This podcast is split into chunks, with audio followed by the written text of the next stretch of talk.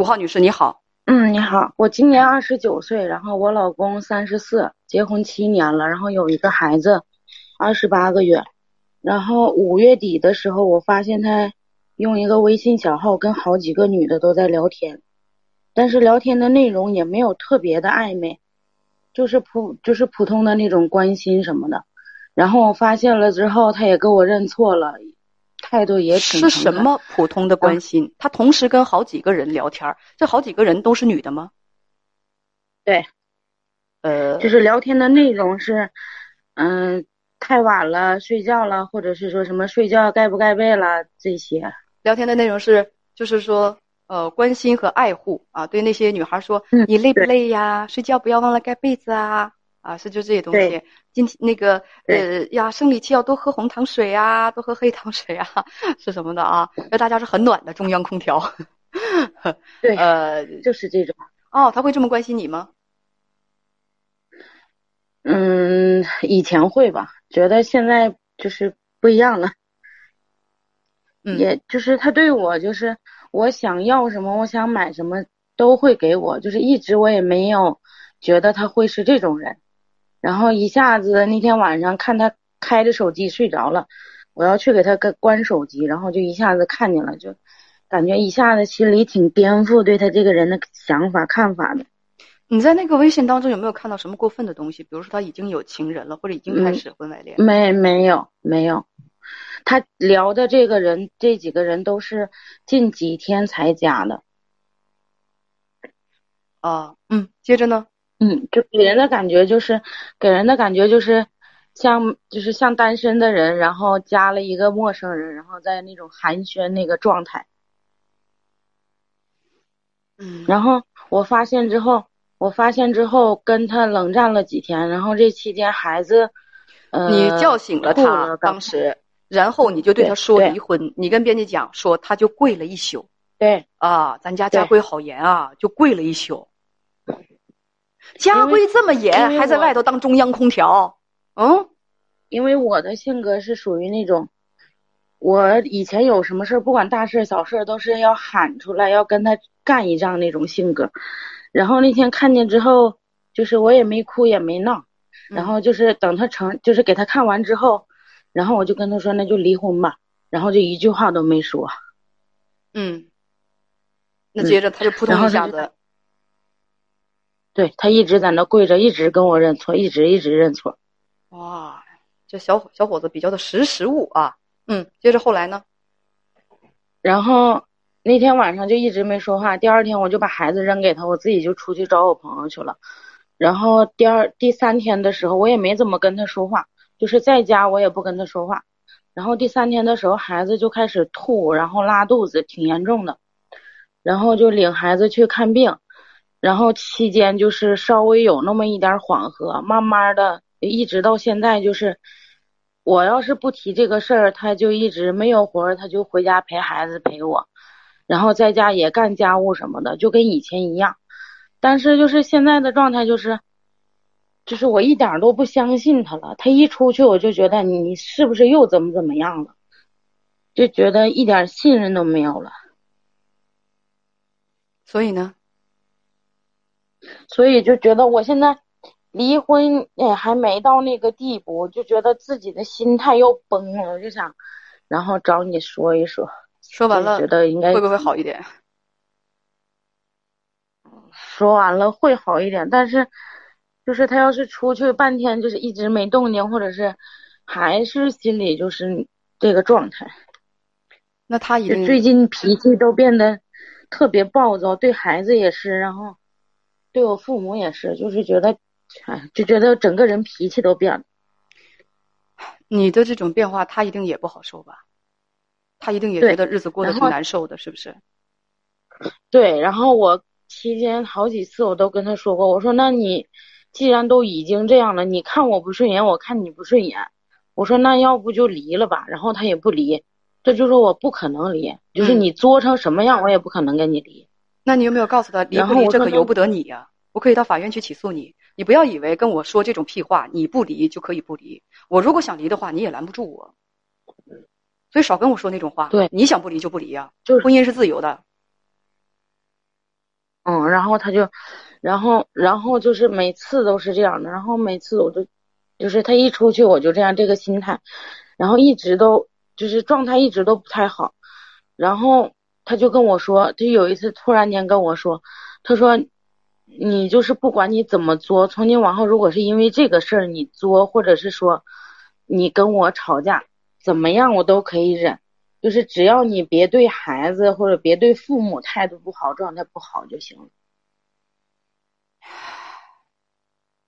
所以你问我怎么调整自己？对呀，我就觉得行，可以了，不用说了。嗯，这个其实没有特别好的方法，没有任何的良药可以让你去失忆。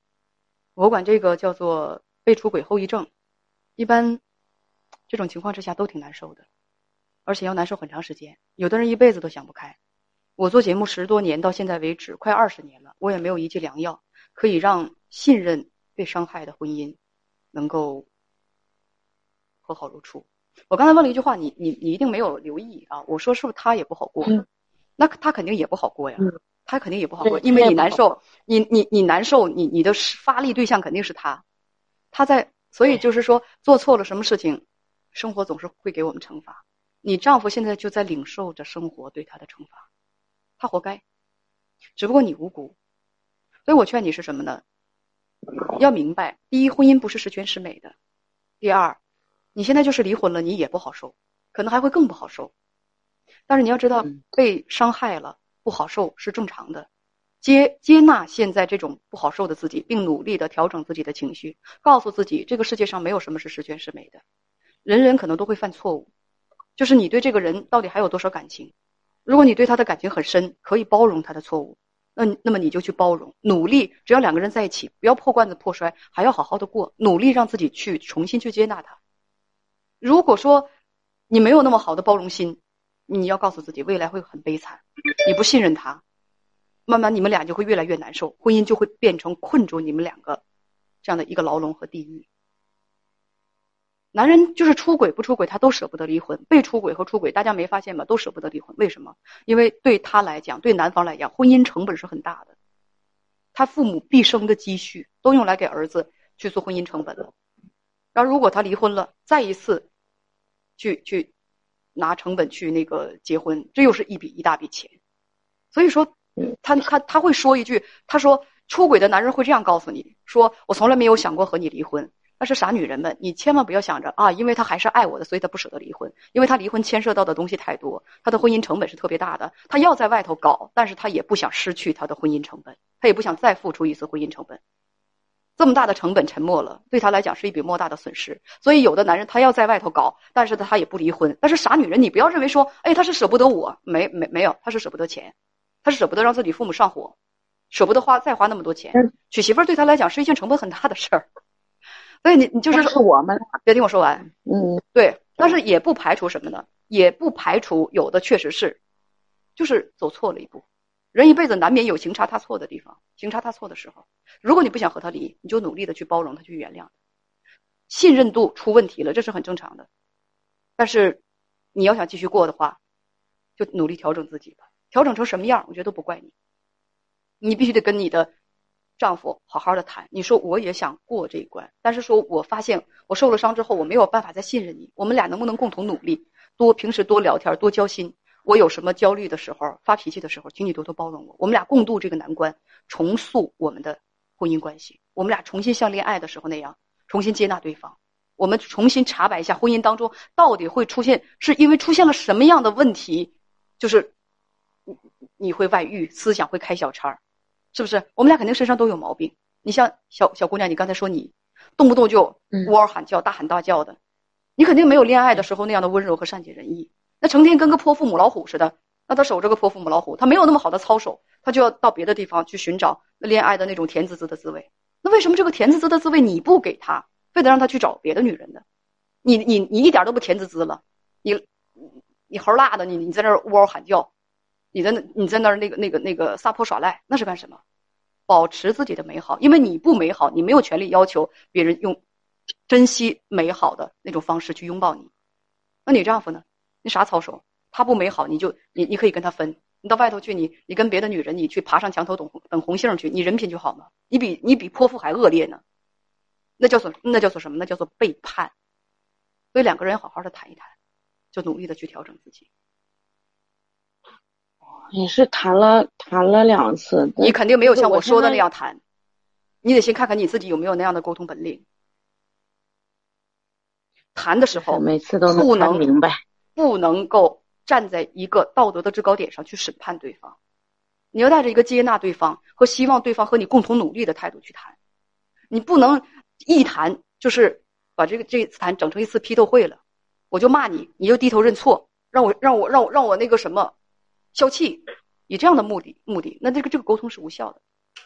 但是他现在也是，就是我只要一跟他说，一跟他说啊，提起这个事儿，说我我心里怎么不好受，说改变一下我们俩现在的状态，他就一下子就会跟我说，你又开始了，又开始提这个事儿。你告诉他过去多久了？你告诉他，乖乖坐下来跟我谈，你对我的这种伤害过去了多久，也很难愈合。出轨的是你，嘚瑟的是你，不是我。你有什么权利说这种话？我被伤害了，我一辈子都过不去，那也不能是我小心眼想不开。你有什么资格跟我跟我说这种话？不想过了就赶紧直说，想过的话赶紧过来跟我谈谈。哦，就这样，再见。